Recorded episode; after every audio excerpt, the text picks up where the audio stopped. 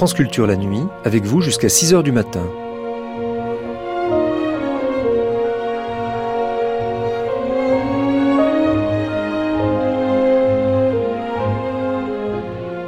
France Culture la nuit, un patrimoine radiophonique. Philippe Séguin était un homme politique français qui fut entre autres ministre, président de l'Assemblée nationale, maire d'Épinal, premier président de la Cour des comptes, etc. Gaulliste social, muni d'une forte personnalité, il créa un style politique bien à lui, le séguinisme. Ce style était fait à la fois d'intelligence, de gouaille, de générosité et d'une rare honnêteté, le tout servi par ce qu'il faut bien appeler un caractère impossible. Si ce caractère freina sa carrière, il fit de lui un des rares hommes politiques qui ne craignait pas l'opinion publique et qui se retrouva souvent en opposition avec son propre camp. Il fut par exemple l'un des seuls avec Jacques Chirac à voter pour l'abolition de la peine de mort. Philippe Séguin, qui s'éteignit à Paris en 2010, était né à Tunis en 1943 et grâce à cette belle émission de l'été 1995, consacrée par Francesca Piolo à ces Français venus d'ailleurs, nous pouvons découvrir le Philippe Séguin intime.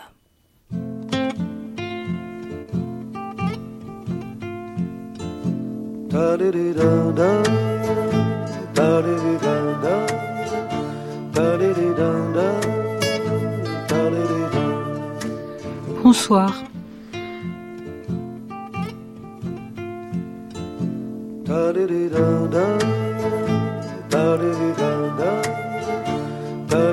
Le roman des enfances lointaines.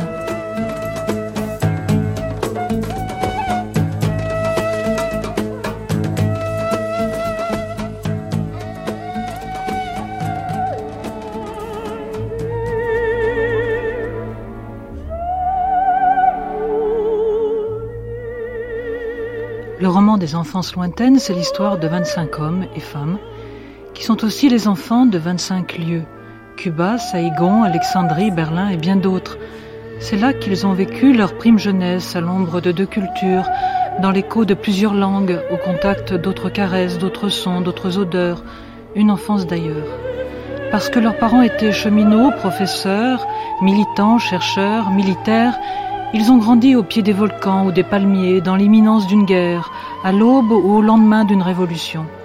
Et toute leur mémoire de ces années d'initiation s'est remplie de couleurs, de palabres et de démêlés avec l'espace et l'histoire. Nous partageons avec eux chaque jour ces années d'initiation, avec eux en direct, à France Culture, du studio 168, avec Isabelle Huel à la réalisation et Jacques Vincent à la technique. Aujourd'hui, la Tunisie avec Philippe Séguin.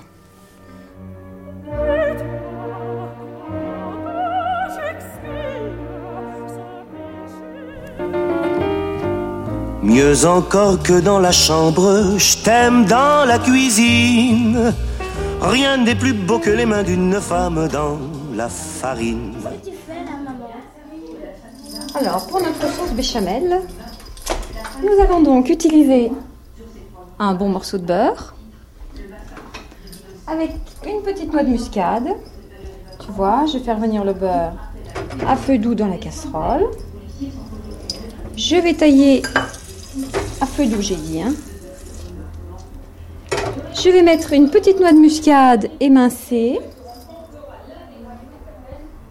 pour donner un bon petit goût. Un petit peu de noix de muscade. Une petite pincée de sel. Et nous allons ajouter quelques cuillerées de farine. Alors, ne la faisons pas trop épaisse, ni trop liquide. Un savant mélange. Faire très attention que ça ne brûle pas. Je peux essayer, maman. Tiens, veux-tu me passer le lait?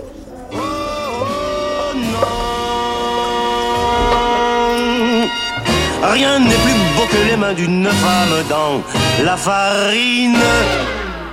Philippe Séguin, merci d'être venu. Je sais qu'il fait très chaud, que vous aspirez à la pluie, un petit peu, un peu de fraîcheur. Mais nous, vous nous avons préparé pour vous, donc cette béchamel, la béchamel du Belvédère. Vous la reconnaissez? Oui, bien sûr. Euh, ma grand-mère euh, était réputée euh, à Tunis pour faire la meilleure béchamel de, de Tunis et probablement, j'imagine, de la Tunisie. Et J'allais euh, tous les samedis, tous les dimanches, euh, déjeuner, dîner, euh, passer la fin de semaine avec mes grands-parents. Et ce sont, ce sont mes madeleines à moi. La grand-mère, c'est Simone. Bon, elle s'appelait Denise, elle voulait qu'on l'appelle Simone. C'est une histoire de femme très compliquée. Je n'ai jamais compris pourquoi, mais enfin, il reste heureusement des zones d'ombre. Alors, de, du 21 avril 43 jusqu'à fin août 55, vous avez goûté cette béchamel. La famille de, de votre euh, grand-mère, là, elle venait de, de l'Allier, de Hérisson dans l'Allier. De l'Allier, effectivement. La famille Aubois, c'est ça. C'est ça. Euh, la famille de mon, de mon grand-père euh, venait de Bordeaux, oui. des alentours immédiats de Bordeaux, euh, petite commune qui s'appelle Ludon dans le Médoc. La famille de Maurice Séguin, donc. C'est cela, oui. Euh, mon arrière-grand-père, euh, qui, euh, qui est parti en Tunisie aux alentours de 1890, oui. était maître de chais au château La Lagune, à Ludon-Médoc. Et du côté, euh, du côté de ma grand-mère, euh, c'était des paysans de, de l'Allier, ce qui a expliqué que les séjours à Vichy étaient la règle peu après, peu après la guerre. Ils sont tous arrivés les, les sabots à la main là-bas Oui, les, les, les, sabots à la main, c'est peu après le traité de protectorat du, Bord, du Bardo que le gouvernement français euh, a lancé un appel euh, à la colonisation de la Tunisie. Il recherchait des, familles pour assurer un, peuplement minimum et prendre la tête des, exploitations qu'il souhaitait voir créées et développées. Et des deux côtés, euh, mes grands-parents donc sont partis et ils ont été ce qu'on appelle des colons, au sens, euh, au sens propre du terme. En fait, c'était des agriculteurs, des moyens agriculteurs. Quand elle a été rapatriée, euh, cette grand-mère Simone, après la réforme agraire en Tunisie, c'était fini pour elle le goût de la béchamel. Un goût oui, un peu amer. Hein ce fut un goût amer pour elle. Ce fut un goût très très amer pour moi parce que euh, j'étais à la fois euh, trop âgé pour ne pas comprendre le drame qu'elle vivait, plus encore d'ailleurs que, que mon grand-père qui s'était plus facilement réadapté. Peut-être parce que lui-même était natif euh, de France. Il était, il était parti tout gosse, mais il était natif de France. Et puis je n'étais pas assez âgé, assez, assez installé dans la vie pour pouvoir être à ma grand-mère, à mes grands-parents d'une utilité quelconque. Euh, au départ, euh, les procédures d'indemnisation n'étaient pas en place, euh, les choses se passaient de très chichement, et ce fut vraiment sur le plan sur le plan économique, sur le plan du statut social, une une véritable déchéance qu'ont vécu mes grands-parents, en plus du déchirement affectif que représentait leur départ. Ça peut s'appeler l'humiliation? Bon, c'est quelque chose de ce genre, oui. Je crois qu'ils ont été humiliés. Moi, j'en ai, j'en ai ressenti euh, quelque chose qui doit se situer entre, l'amertume et la colère. Philippe Séguin, maintenant, vous êtes devenu euh, un notable. Ce petit garçon-là est euh, humilié à travers sa grand-mère. Il a grandi, vous êtes devenu un notable. Si on lit Seznec, on voit que vous êtes le maire d'une ville, même si on ne le lit pas, on le sait. Vous êtes député, vous êtes ministre. Aujourd'hui, vous êtes le quatrième personnage de l'État.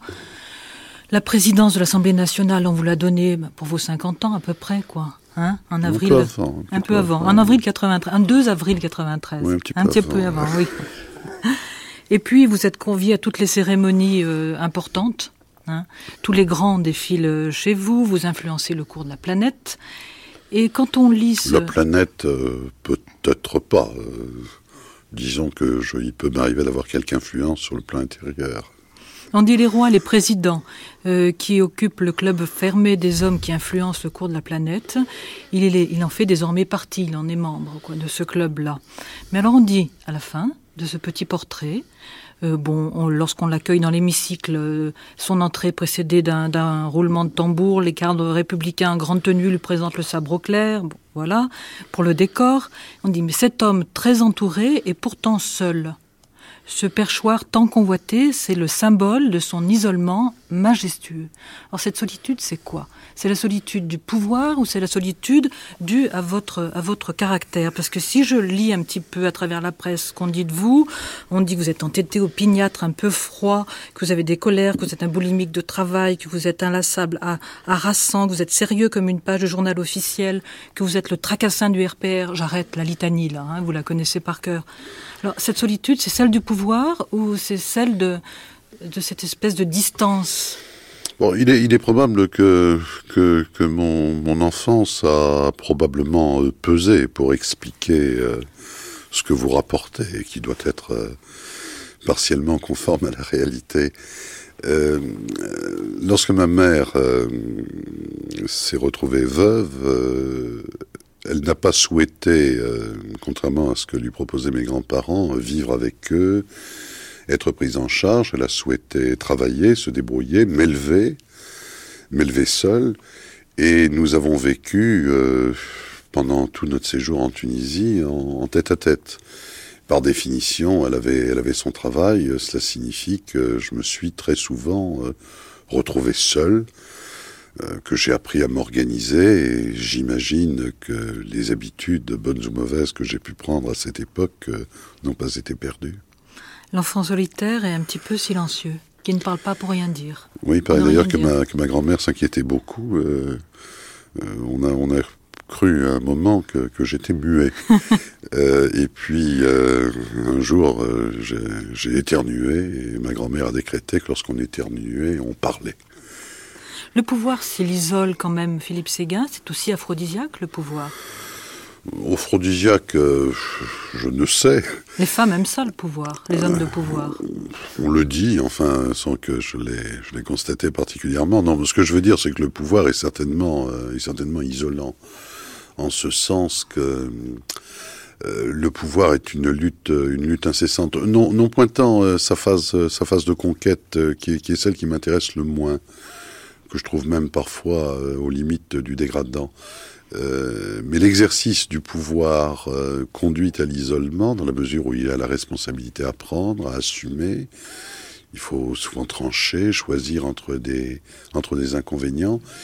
Et puis surtout se battre, se battre en permanence contre toutes les inerties, contre toutes les raisons qu'il y a de ne rien faire. Alors, si, si, vous n'aviez, si vous n'aviez employer ce terme d'aphrodisiaque, euh, j'aurais osé dire, euh, mais je ne vais pas oser, euh, que le pouvoir, à mes yeux, c'est une lutte incessante contre l'impuissance. Quand je lis le, discours, le raison que vous avez prononcé pour la mort de Bérégovoy, le 18 mai 1993, vous dites Rien ne le prédisposait à atteindre les sommets de l'État. Peut-être, mais nous sommes en France et nous sommes en République. On peut le dire pour vous. Probablement. Ce petit, pied noir qui est devenu grand. Probablement. Mais alors, aujourd'hui, Philippe Séguin, vraiment, parlez-moi, répondez-moi, non pas comme euh, l'homme, le président de l'Assemblée nationale, mais comme le petit pied noir. Est-ce que vous croyez vraiment à l'égalité des chances? Vous y croyez vraiment? Est-ce que vous oseriez dire à vos enfants, travailler, c'est le mérite qui va vous propulser? Moi, je n'oserais pas dire ça à mon fils. L'égalité des chances, que ce ne soit pas une réalité vécue, une réalité permanente, euh, tout, le démontre. Pour autant, euh, c'est un idéal, c'est un objectif à rechercher euh, toujours euh, et encore. Mais on est quand même au-delà d'une situation où seuls quelques-uns passent à travers les, les, mailles du filet. Il y a quand même une grande tradition de la promotion sociale. Et alors même si le mérite ne suffit pas. Euh, le mérite euh, joue encore son rôle dans un pays comme la France.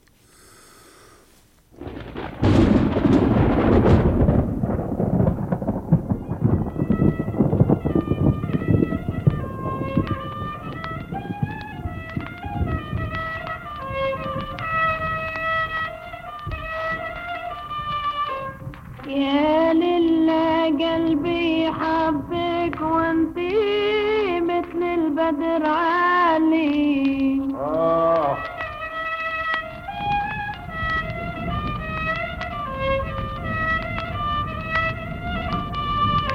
يا ليلى قلبي حبك وانت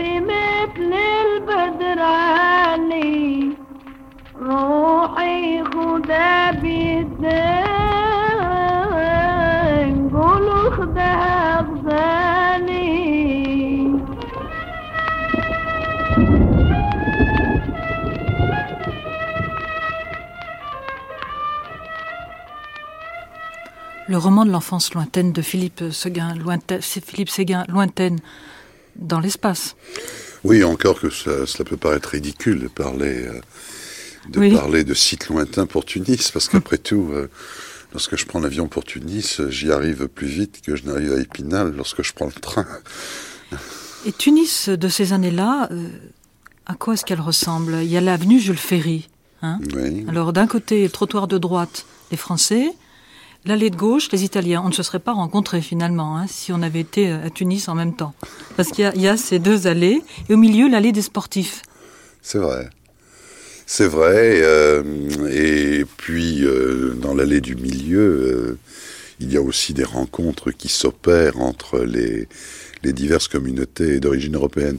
Mais c'est vrai qu'il y a dans, le Tunis que j'ai vécu, et, je ne l'ai compris qu'après coup, une certaine, bon, peut-être pas une certaine hostilité, mais une certaine différence affichée de part et d'autre, et volontairement euh, entre Français et Italiens. Il faut tout de même se souvenir qu'on sort de la guerre, que la Tunisie a été occupée, euh, qu'il y a eu une revendication italienne euh, sur la Tunisie et qu'il y a une vieille tradition italienne en Tunisie.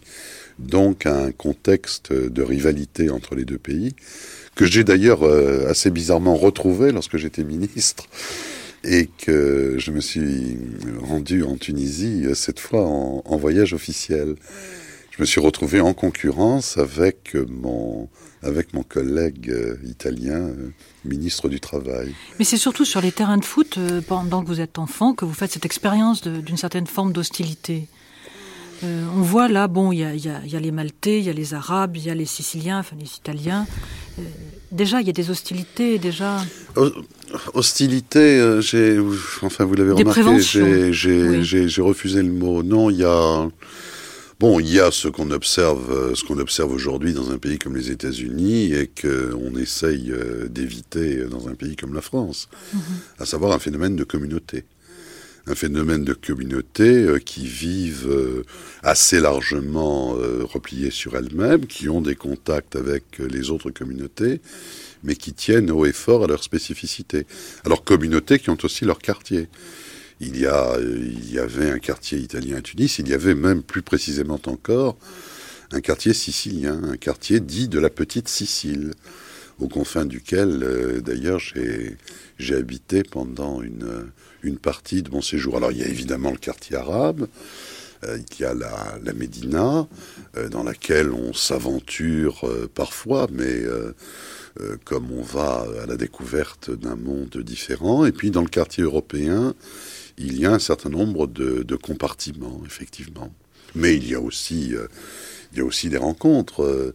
Euh, vous évoquiez euh, le sport. Euh, bon, Alors, je pourrais... Coco Cohen, l'espérance de Tunis. C'est ça, je pourrais parler aussi de Tunis, oui. de, du tennis, pardon. Oui. deux hommes qui vont porter les couleurs de leur pays respectifs se côtoient au tennis club. C'est Pierre Darmon d'un côté, mmh. c'est Nicolas Pietrangeli de l'autre. Et qui vont être l'un et l'autre le, les, les, meilleurs joueurs euh, de France pour l'un, d'Italie pour l'autre. Dans cet univers, Philippe Séguin, où il y a des rituels auxquels vous tenez beaucoup, par exemple les, euh, bon, les rituels du dimanche dont vous nous avez parlé, il y a aussi les glaces chez Bébert, il y a la promenade en tram, il y a les gâteaux au chocolat de chez les nègres, la pâtisserie, voilà. Il y a quelque chose qui plane quand même, c'est l'absence du père. En, janvier 43, euh, votre père touche le ventre de votre mère, enceinte, et puis euh, il s'en va. Il va revenir une fois vous avez cinq semaines, une fois vous commencez à marcher, et puis euh, les Glénans, au Glénans, bon, c'est la fin pour lui, c'est-à-dire le, le 7 septembre 44, euh, c'est la mort de ce tirailleur tunisien. Alors cette absence de père, euh, bien sûr, à la maison, il y a, il y a les grands-pères, il y a le grand-père, hein, celui qui vous parle de Napoléon, il y a celui qui vous emmène voir ses vaches. C'est cela, oui. Hein il, y a, il y a des hommes. Est-ce que vous vous en souvenez quand vous allez être euh, comme ça à l'agriculture, un peu dans les dossiers de ces vaches laitières? Oui, bien sûr, je m'en oui. souviendrai. Bien sûr, je m'en souviendrai. Euh, L'absence la, la, de mon père a... Enfin, je te... est-ce mmh. qu'il faut que je parle d'absence de mon père euh, Au contraire, toute ma, toute ma jeunesse est, est marquée par la présence invisible euh, de mon père, euh, mon père dont on me parle, euh, dont on me parle sans cesse, dont me parlent mes grands-parents, dont me parle ma mère, dont je, je, je, regarde et regarde encore les photographies. Mon père sur les traces duquel je vais au lycée, euh, dans les mêmes classes. Lycée Carnot, hein. vous n'allez pas, vous, dans le... où enseignait votre mère hein. Non, euh, qui était dans une école euh, franco-arabe, effectivement. Je vais au lycée Carnot dans les mêmes classes que mon père, avec souvent les mêmes professeurs. vous êtes le fils de Robert. Absolument, et dont je vais et dont je peux lire sur le monument aux morts qui est dans la cour du lycée le, le nom. Alors effectivement, il y a une présence très forte de mon père. Je pourrais encore parler euh, euh, de, de, de, mon expérience dans, dans, le club sportif euh, où, il, où il avait exercé, l'Oriental de Tunis, où je vais me retrouver également. De, de, de, la coupe qui porte son nom et que je remets chaque année à l'issue de compétitions d'athlétisme. Oui, mon père est extraordinairement présent. Est-ce que ça a été important pour vous, cette phrase de la lettre à Denise où il dit euh, Le chef marche devant, sinon ça ne bouge pas Oui, bien sûr. Bien sûr, elle me l'a, fait lire, euh, elle me l'a fait lire et relire.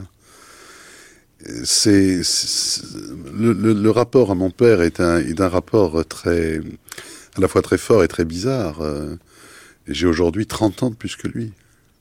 J'ai 30 ans de plus que lui. Et, et pourtant, euh, j'ai pour lui des, des sentiments, euh, des sentiments de, de, de, respect, d'admiration, compte tenu de, de l'image qu'on a donnée, parce que moi, bien sûr, je ne l'ai pas, je ne l'ai pas, connu. Et, et parfois, je, comment dirais-je, cette bizarrerie me, enfin, m'aime beaucoup.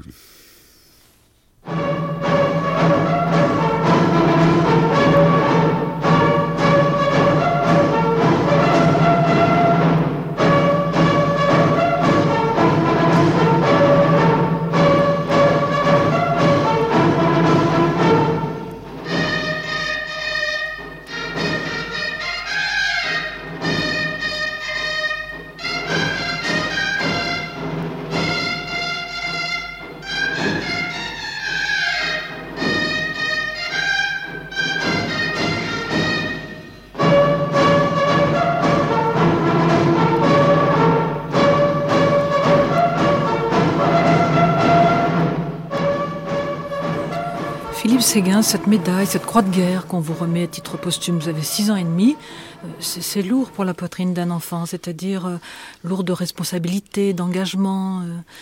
Oui, ça, symbolise tout ce, tout ce rapport que j'évoquais que j'évoquais à l'instant. Et aussi le désir ensuite de servir l'État. Est-ce que ce désir peut s'ancrer là? Parce que oh, sûrement, sûrement. là, c'est comment dirais-je, c'est une sorte de de passage de témoin euh, dans un relais là qui s'accomplit. Euh. enfin, c'est ce qu'on m'a expliqué, ce qu'on m'a dit, ce qu'on m'a même rabâché, que je devais être digne de ce qui m'était arrivé, euh, ce qui m'était arrivé ce jour-là. J'écoutais là cette cette musique, cette musique militaire. Mm Quatrième régiment des, des tirailleurs, tunisiens. Elle est très proche de très proche de moi pour une raison simple, c'est que en partie pour des raisons locales et en partie euh, pour des raisons personnelles, euh, j'ai beaucoup œuvré pour que soit recréé à Épinal un régiment de tirailleurs dans la ville dont je suis le maire. Il existe encore donc aujourd'hui en France un régiment de tirailleurs avec une nouba qui joue cette musique qu'on a entendue. On, voit dans les discours républicains cette inauguration. Avec, euh, avec un, un un bélier qui ouvre la marche, comme c'était le cas, c'était le cas à Tunis.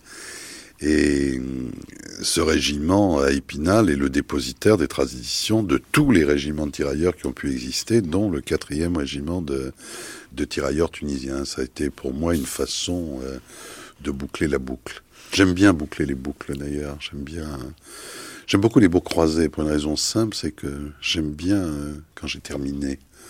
J'aime bien quand c'est fini. Euh, j'aime bien quand il est clair que bon, c'est fait et ça a été bien fait puisque tout est rentré. Euh, et la création de ce régiment, ça me donnait un peu ce sentiment.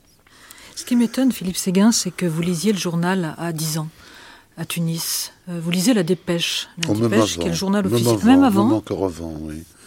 C'est le journal officiel du protectorat, la dépêche. C'est ça, oui, c'est le journal hein de la colonisation. Il y, a, il y a deux, enfin, il y a, il y a trois quotidiens, mais enfin deux grands quotidiens du matin. Il y a celui-là qui passe euh, euh, pour euh, refléter, enfin ça, tout ça, je l'ai su après. Hein. parce que quand je le lisais, je manquais probablement d'esprit critique, qui passe pour refléter les, les, vues de la, de la colonisation.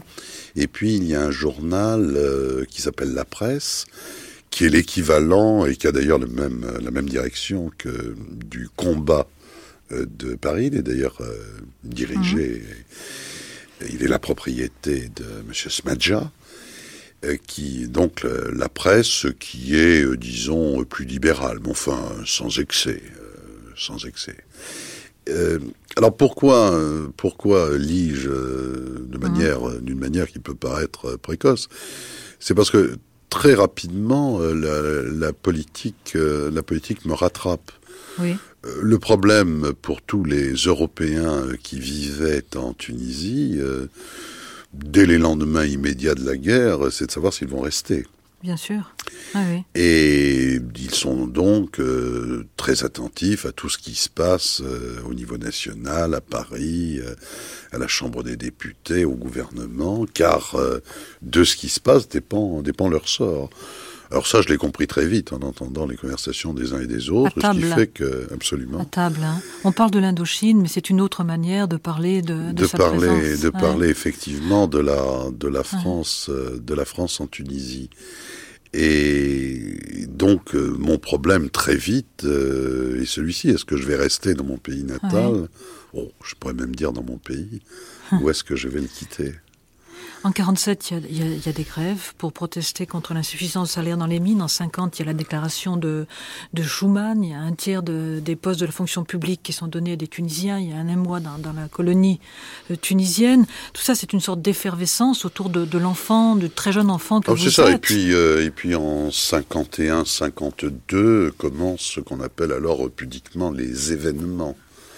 Vous habitez rue Massico à ce moment-là C'est ça, les événements, c'est-à-dire, euh, c'est-à-dire, euh, bon, un mouvement de, révolte euh, dans, dans, ce qu'on appelle le bled, c'est-à-dire en milieu rural, un certain nombre de de groupes armés se constituent qui, qui se heurtent à l'armée, à l'armée française. On appelait ça les félagas. Oui, c'est la première fois qu'on entend le mot en Tunisie. C'est en Tunisie, oui. On appelait ça les félagas, on m'en souvient fort bien. Leur chef, euh, qui était considéré comme l'ennemi public numéro un, s'appelait Sassi Laswed. Sassi Laswed, oui, je me dis bien. Félaga, c'est un mot terrible pour vous à 9-10 ans? Oh oui, euh, c'est l'horreur absolue. Oui. C'est l'horreur absolue. Euh, de même que Habib Bourguiba, lorsque j'ai 8-9 ans, est pour moi, est pour moi le diable. Je lui dirai d'ailleurs en souriant lorsqu'il me recevra. C'est une idée de votre grand-père, ça, qui dit que c'est le deuxième personnage mauvais après Staline. Il le classe dans le rang des... Hein d'ailleurs, mon, grand-père, à la différence de ma grand-mère, n'aimait pas beaucoup le, général de Gaulle et, une façon de, réunir dans la même opprobre, dans le même opprobre le général de Gaulle et Bourguiba était de rapporter l'anecdote suivante. Il, il, il rappelait qu'à l'île de la Galite, euh, où Habib Bourguiba avait été emprisonné, un de ses geôliers avait demandé à Habib Bourguiba pourquoi il était anti-français. Et Habib Bourguiba avait sorti le discours de Brazzaville en disant Moi, anti-français, mais pas du tout. J'applique les idées du général de Gaulle. Après 40 ans de lutte et 20 ans d'indépendance, j'ai l'impression très agréable d'avoir réalisé un rêve de jeunesse. Auguste Comte, je crois, a dit un jour qu'une grande vie, c'est un rêve de jeunesse réalisé dans l'âge mûr. J'ai réalisé mon rêve de jeunesse, qui est non seulement de débarrasser mon pays de la domination française et du colonialisme, mais de faire de la France un ami de la Tunisie. Je suis moi-même le produit de la culture française Et je ne l'ai jamais oublié.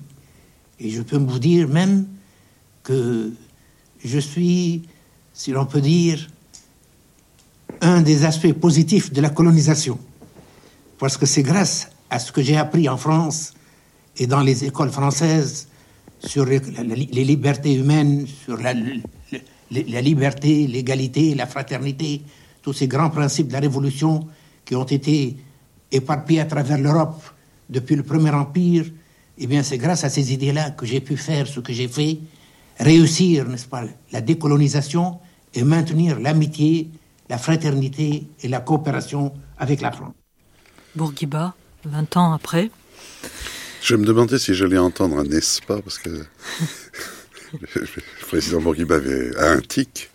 Il dit toujours n'est-ce pas toutes les deux ou trois phrases. Le désir d'être compris, c'est le désir d'être. Absolument, mais absolument, c'est tout à fait cela, c'est tout à fait cela. Alors à ce moment-là, c'est-à-dire euh, dans ces années 52, lorsque vous allez à l'école, il y a des déflagrations sur la route. Hein.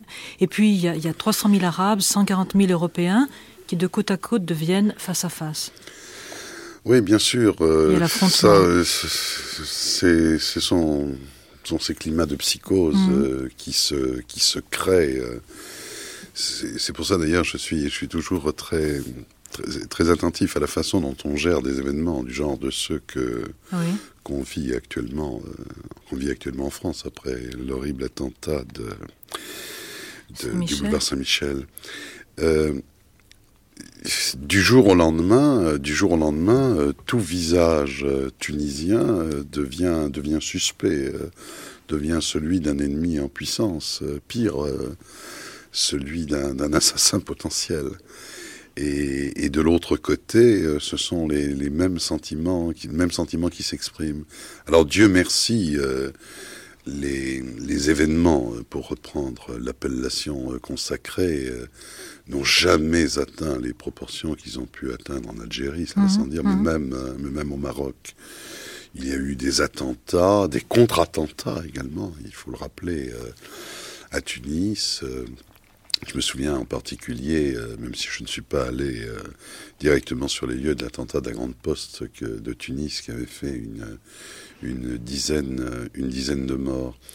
Mais nous vivions dans, un climat, dans un climat d'insécurité. Enfin, je, parle pour l'ensemble de la communauté euh, européenne. Pour ce qui concerne nous, les enfants, nous restions quand même relativement insouciant et, je me souviens qu'un des grands jeux, chaque fois qu'il y avait une déflagration dans la journée, était de courir euh, de manière éperdue pour aller sur place et voir euh, ce que ça avait donné. Pourtant, il me semble que votre grand-père fait un peu votre éducation politique. Il vous explique ce que c'est que le mot grève. Et puis, euh, quand on entend la déclaration sur le lien indéfectible entre la Tunisie et la France, il se demande s'il n'y a pas là un mensonge par omission. C'est-à-dire qu'il vous donne une certaine conscience politique, là. Parce que le mensonge il par va, il va, il va contribuer à faire mon éducation, mon éducation politique, mon éducation historique, mon éducation politique. Euh, pour le reste, ce sont les événements qui vont, qui vont s'en charger. Je dois dire que ma, ma première expérience vraie de la politique est celle du mensonge. Euh, c'est la raison pour laquelle j'ai, j'en ai toujours, j'ai toujours gardé pour le mensonge en politique une, une très profonde, une très profonde aversion. Euh, ma première expérience, je le répète, c'est de m'être entendu dire euh, que hum. la France resterait toujours en Tunisie, et puis un beau jour, d'être parti, nonobstant ces, ces, belles déclarations. Il y a la déclaration de Mendes France le 30 juillet 54, hein, et puis un an après, alors l'indépendance de l'Algérie. De, la Tunisie Alors ça va se passer, ça va se passer relativement vite, mais d'ores et déjà en 1954, lorsque Mendes arrive euh, dans la foulée de la paix, euh, de la paix en Indochine, la négociation de Genève euh, à Tunis, flanqué à la fois bizarrement et efficacement, parce que ça lui permettait de se garder sur sa droite du maréchal, du maréchal Juin. Euh, on, va vers l'autonomie interne. Alors d'ores et déjà, euh, notre destin, ma mère et moi, est scellé, euh, dans la mesure où qui dit autonomie interne dit tunisification, pour mhm. reprendre l'expression qui avait cours, tunisification totale de la fonction publique et rapatriement et réintégration dans des conditions à définir des fonctionnaires français sur le territoire, sur le territoire français.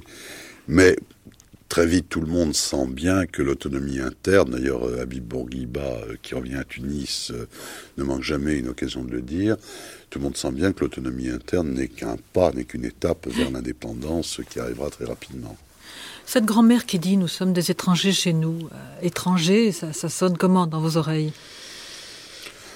Exclu, bah. balancé, rejeté, mis de côté, étranger? Exclu. Je, ne sais pas s'il y a s'il y a un sentiment d'exclusion. D'abord parce qu'il s'est passé il s'est passé quelque chose qui ne s'est pas passé en Algérie, qui est une volonté des Tunisiens dès lors qu'ils ont obtenu satisfaction sur le plan politique et dans la ligne de ce que disait Habib Bourguiba à l'instant, euh, de se réconcilier avec les Français. Il y a toute une série de manifestations, euh, mais alors pas du tout, euh, enfin pas du tout dans le genre Forum d'Alger en 58, qui paraissent assez largement spontanées, même si elles sont encouragées par le parti indépendantiste, le Néo-Destour, de démonstrations d'amitié pour la France et pour, et pour les Français. Donc, on n'a pas le. Il ne se passe pas en 55, 56, 57 en Tunisie. Ça sera différent avec l'affaire de Bizerte. Ce qui se passe en Algérie euh, dans le premier semestre 62. Pas du tout. Alors, je n'ai pas le sentiment d'être exclu, j'ai le sentiment d'être rappelé. Euh, d'être rappelé par une euh, mère patrie que je connais mal. Euh, alors, alors, c'est la meilleure patrie des vacances. On en arrive, euh, on en arrive, euh, bon, au fond du problème qui est, qui, est, qui, est, traité par votre émission. Qu'est-ce que la Tunisie pour moi mhm. Bon, c'est mon pays natal, ça. Bon, ça, c'est objectivement, c'est c'est incontournable. Est-ce que ça n'est que mon pays natal? Mon pays, c'est la France. C'est la France depuis le début, c'est vrai. Mais la Tunisie, c'est aussi mon pays, que je le veuille ou non. C'est aussi mon pays. Euh, et, je mariais la double, la double appartenance à l'époque, parce que être français en Tunisie, euh, ça, ça, voulait dire habiter en Tunisie, ça donnait une sorte de, de statut social supérieur, enfin tout étant très, mmh. très relatif, par rapport à ceux qui ne l'étaient pas. Euh, ceux qui étaient un peu moins inférieurs que les autres, c'est-à-dire les autres Européens, ceux qui étaient encore plus inférieurs, c'est-à-dire les Tunisiens, encore euh, qu'il n'y avait pas, il n'y avait pas d'antagonisme ni même, ni même de mépris. Alors, oui, c'est, c'est aussi mon pays et, et, lorsque je passe devant ma maison natale, ben c'est, c'est ma maison que je le veuille ou non. Et l'arabe, vous le parlez encore Le francaoui au moins? Non, je l'ai, je l'ai beaucoup, euh, je l'ai beaucoup oublié. Euh, d'autant, enfin, j'ai, fait pourtant euh, trois ans, trois ans d'arabe. C'était obligatoire. mais enfin, dans la rue, notre, notre culture linguistique était surtout centrée sur les jurons. Je, peux injurier n'importe qui dans n'importe quelle circonstance. Euh, mais enfin, c'est, enfin aujourd'hui, ça, ça m'est beaucoup moins utile que dans le passé. Vous avez oublié, ah, c'est pas sûr, ça c'est pas sûr. Hein. Vous avez oublié quelque chose, c'est la claque que vous allez prendre de votre mère, presque la seule, pour l'arrivée de, de, Bourguiba sur son cheval blanc. Hein? Oui, j'ai voulu Une claque euh, somptueuse. Ah, c'est assez extraordinaire, ça. Même si c'est un facteur d'amertume. Euh, euh, pour celui qui est la victime de l'événement, euh, la joie euh, de celui qui a gagné a pour le vaincu des effets communicatifs.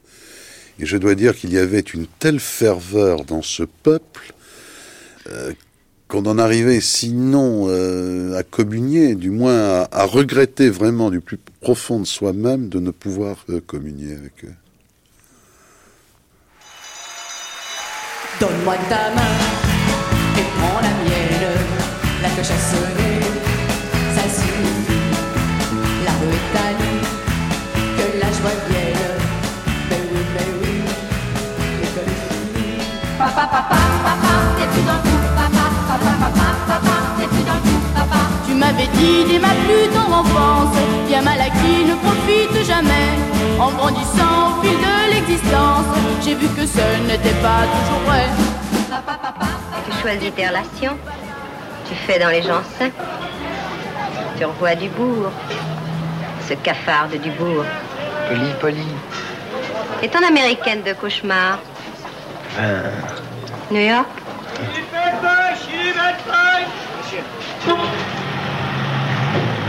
Oui. Nos amis sont extraordinaires. Ils s'imaginent que le temps les change. Alors ils s'agitent bêtement. Ils font n'importe quoi. Des enfants, des affaires, des bouquins. Ou ils se tuent. Ou ils deviennent mystiques comme Dubourg. Philippe Séguin, alors le retour en France, la rupture avec euh, cette terre qui est la vôtre, la, Tunisie, c'est en août 55, vous prenez le quai Rouen, vous rentrez, deux valises, vos grands-parents euh, restent sur le quai, restent là-bas, et vous venez pendant quatre ans les, retrouver, hein, jusqu'à l'âge de 16 ans. Alors, euh, nouveaux paysages, nouvelles habitudes, nouvelles familles, euh, le point d'ancrage va être le lycée, vous arrivez du côté de Draguignan, puis l'école normale, alors, ce qu'on a entendu là, c'est le feu follet, et puis Sheila, parce que votre premier travail, c'est un travail de Sylvie Vartan, si je ne m'abuse, auparavant. c'est un travail, bravo, c'est un travail de pigiste au Provençal. Oui, Hein oh, beaucoup Bon, plus tard. hein. Je plus suis- tard, À oui. ce moment-là, je ne suis, je ne suis déjà plus, déjà plus un enfant. Là, l'arrivée, euh, oui, l'arrivée à Draguignan, euh, ça aurait pu être pire hein, sur le plan climatique. La, la comment dirais-je, la transition, euh, la transition est, est douce. On retrouve tout de même dans le dans le Var, dans une région, dans une région privilégiée. Même si ma mère ne va pas être tout de suite dans une situation privilégiée, elle va faire des remplacements, elle va devoir euh, faire beaucoup de routes parce que les réintégrations se font euh, généralement à un, niveau moindre. Mais cela étant dit, le, le drame du rapatriement Mhm. Euh, n'est pas pas un drame euh, économique euh, et financier à titre principal. C'est c'est pas non plus pour l'essentiel un drame lié à la rupture avec avec un sol. C'est un drame qui est lié à l'éclatement de l'environnement affectif. Car le problème, c'est que les familles se retrouvent totalement dispersées. Totalement dispersées. Euh, L'un travaillait à la poste, se retrouve dans le nord, euh, l'autre était institutrice, elle se retrouve euh, à Draguignan, et, ainsi de suite. À l'époque, les, moyens financiers d'abord sont beaucoup plus modestes, les, moyens de communication sont, plus difficiles, et on se retrouve seul. Et alors à ce moment-là, du coup, on ressent d'autant plus les difficultés financières, économiques et la nostalgie euh, de l'endroit qu'on a quitté. Vous, ce qui vous pèse dans cet éclatement, ensuite, c'est d'être quelqu'un un peu sans relation. Vous êtes euh, là, euh, comme, un, je sais pas, une sorte de petit poussé, quoi, perdu. Absolument, parce que je, je me retrouve en plus, il ça n'est même pas le retour au pays. D'ailleurs, euh, serais-je retourné à Lunon-Médoc que, que, que je n'y aurais reconnu personne et que personne ne m'y aurait reconnu. Il a fallu que j'y retourne un jour comme ministre et que les notables locaux euh, euh, avertis, euh, avertis de ma filiation me fassent, euh, me fassent un accueil officiel, très sympathique au demeurant, mais sinon, il y avait eu rupture. Il n'y avait plus de famille. Alors je me suis retrouvé, enfin ma mère, ma mère s'était remariée, nous sommes Mhm. retrouvés donc à Draguignan, mais moi je me suis retrouvé, disons que le, la propension à la solitude qu'on qu'on vous prête. qu'on discernait tout à l'heure euh, ne s'en est pas trouvé entravé. Alors, moi, ce qui m'étonne, c'est qu'au printemps 62, enfin, ça m'étonne et pas tellement, euh, vous alliez euh, en Algérie, Mhm. hein, après les, les accords d'Évian et l'indépendance de l'Algérie, pour donner des cours. Oui, tout à fait. Euh, lorsque je me suis retrouvé étudiant, euh, j'ai fait, j'ai fait dans le syndicalisme étudiant. Politiquement, euh, autant le dire, j'ai été favorable à la- à l'indépendance de l'Algérie. Euh, C'était paradoxal, je, je vivais ce paradoxe. Euh, ça, C'est un ça déchirement, ça.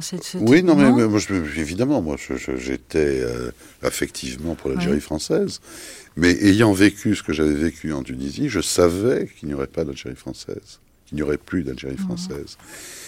Et en conséquence, euh, dès mon retour, de mon retour en France, j'ai toujours eu la certitude que l'Algérie connaîtrait le sort, l'évolution de la, de la Tunisie, de la Tunisie et du Maroc.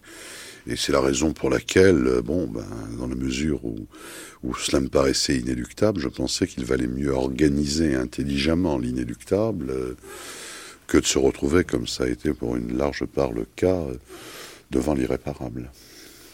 Ensuite, c'est l'ENA pour vous C'est la préparation de l'ENA. Automne 67, vous arrivez à Paris. Oui. Hein? Pied noir, provincial. Oui, j'avais déjà perdu l'accent. hein. j'avais déjà perdu l'accent, bien qu'il m'ait, euh, qu'il m'ait, euh, comment dirais-je, que, que je l'ai gardé pendant, pendant quand même quelques années. Euh, il paraît qu'il y a une vingtaine d'années encore, euh, quand il pouvait m'arriver, mais c'est beaucoup plus rare qu'on le prétend, euh, de me mettre en colère, Colère, oui. ça pouvait revenir. Alors, ma France n'appartient pas qu'aux Français, par Philippe Sanguin. Séguin.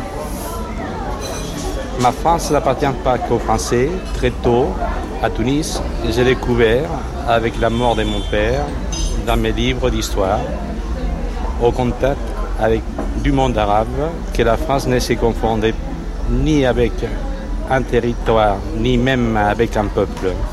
Très tôt, j'ai compris que la France est avant tout un idéal qui s'adresse à tous les hommes de bonne volonté. Un idéal qui se décline dans la magnifique devise de la République. Ma France a toujours voulu, et voudra demain encore, aller au-delà de son identité au sens étroit, pour se dépasser vers une forme d'universel.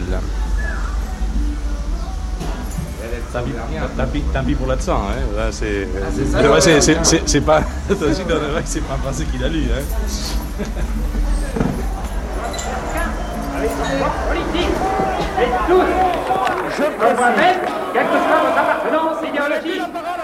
Votre texte paru dans Le Monde le 18 juillet, Ma France, hein, ce, ce texte-là, lu à la Romerie, où vous alliez quand vous étiez étudiant euh, à l'ENA. Dans ce, texte que vous écrivez là sur la France, Philippe Séguin, vous dites euh, bon, euh, la France doit aller au-delà de son identité, la forme de l'universel, la politique de la France plutôt que euh, que la politique des Français, le renouveau de l'humanisme. On ne peut pas se contenter de naître français, on doit le devenir. C'est cette image de la France longtemps mûrie comme ça en Tunisie? Certainement, mais on entendait tout à l'heure Habib Bourguiba, euh, d'une certaine façon, on entendait la France. Euh, lorsque je vais en Tunisie, même lorsque je vais en Algérie, je, vois aussi la France. Euh, je vois même la France dans, dans certaines initiatives qui peuvent être contestables, même parfois, euh, que prennent tel ou tel pays qui ont été dans la mouvance, euh, dans la mouvance française. Oui, la France, c'est quelque chose qui va très au-delà, très au-delà du territoire, très au-delà du ce qu'on appelle le droit du sang. Euh, C'est quand même euh, c'est une histoire, c'est une certaine conception de l'homme, une certaine conception de la vie, une certaine conception des rapports dans la société, une certaine conception du monde, de l'organisation du monde. C'est ça la France, à titre principal.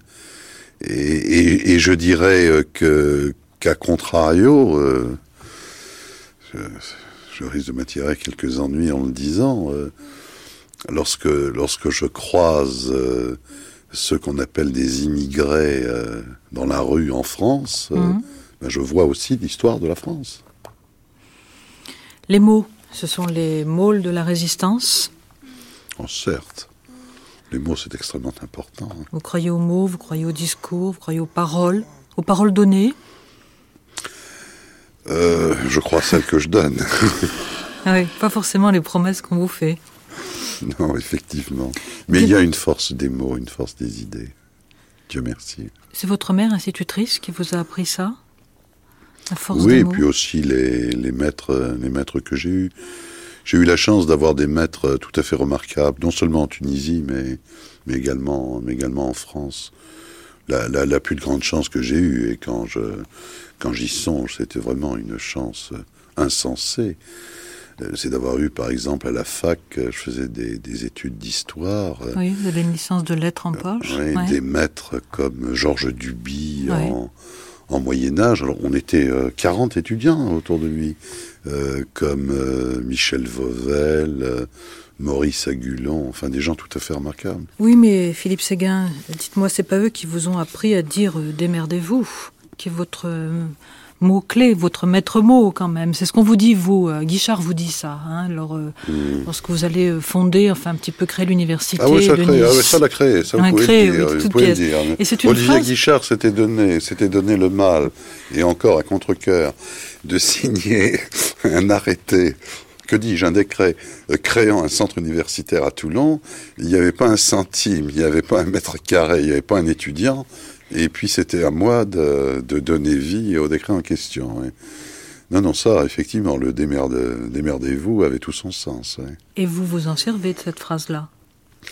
Oui, mais il me semble que, que lorsque c'est c'est faire, euh, c'est faire confiance à celui qu'on a en face de soi, euh, que de lui dire euh, voilà l'objectif, euh, tu es maître des moyens.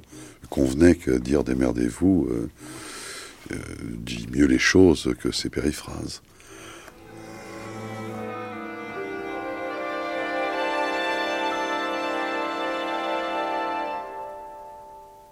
Penser que le soleil lui-même a des ennuis.